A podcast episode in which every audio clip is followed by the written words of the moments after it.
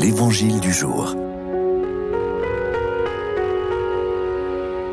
De l'Évangile de Jésus-Christ selon Saint Luc.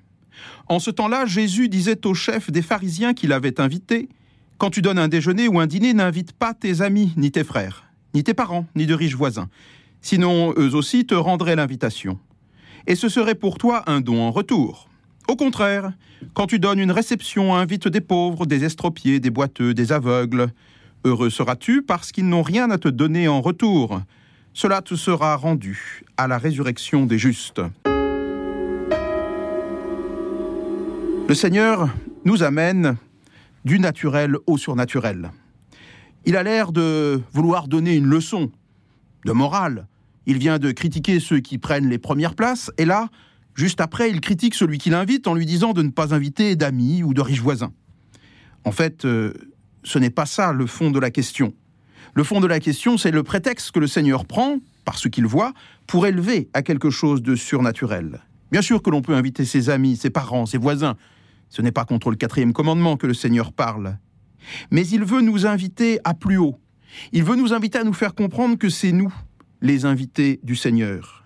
Il invite à un don plus haut, un don désintéressé, c'est-à-dire un don purement gratuit, un véritable don, sans retour et sans cause.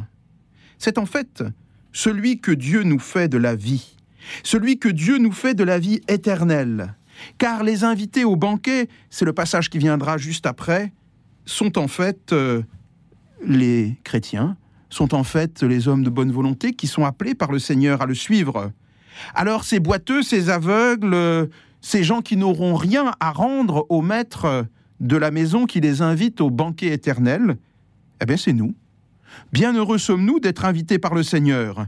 Bien heureux sommes-nous, à partir des réalités naturelles que nous vivons, de pouvoir nous élever, de nos actes très simples d'amitié, de fraternité, euh, de voisinage, nous puissions entrer dans une relation supérieure, une relation spirituelle, où le Seigneur nous invite, nous, et comme toujours, nous invite à participer de lui, c'est-à-dire nous invite à entrer dans sa propre générosité, dans son accueil et dans l'amour qu'il a pour tous les hommes.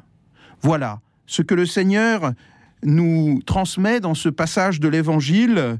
Il n'est pas là pour nous donner une leçon, il n'est pas là euh, simplement pour choquer, mais il prend comme prétexte ceci pour nous amener à quelque chose de surnaturel.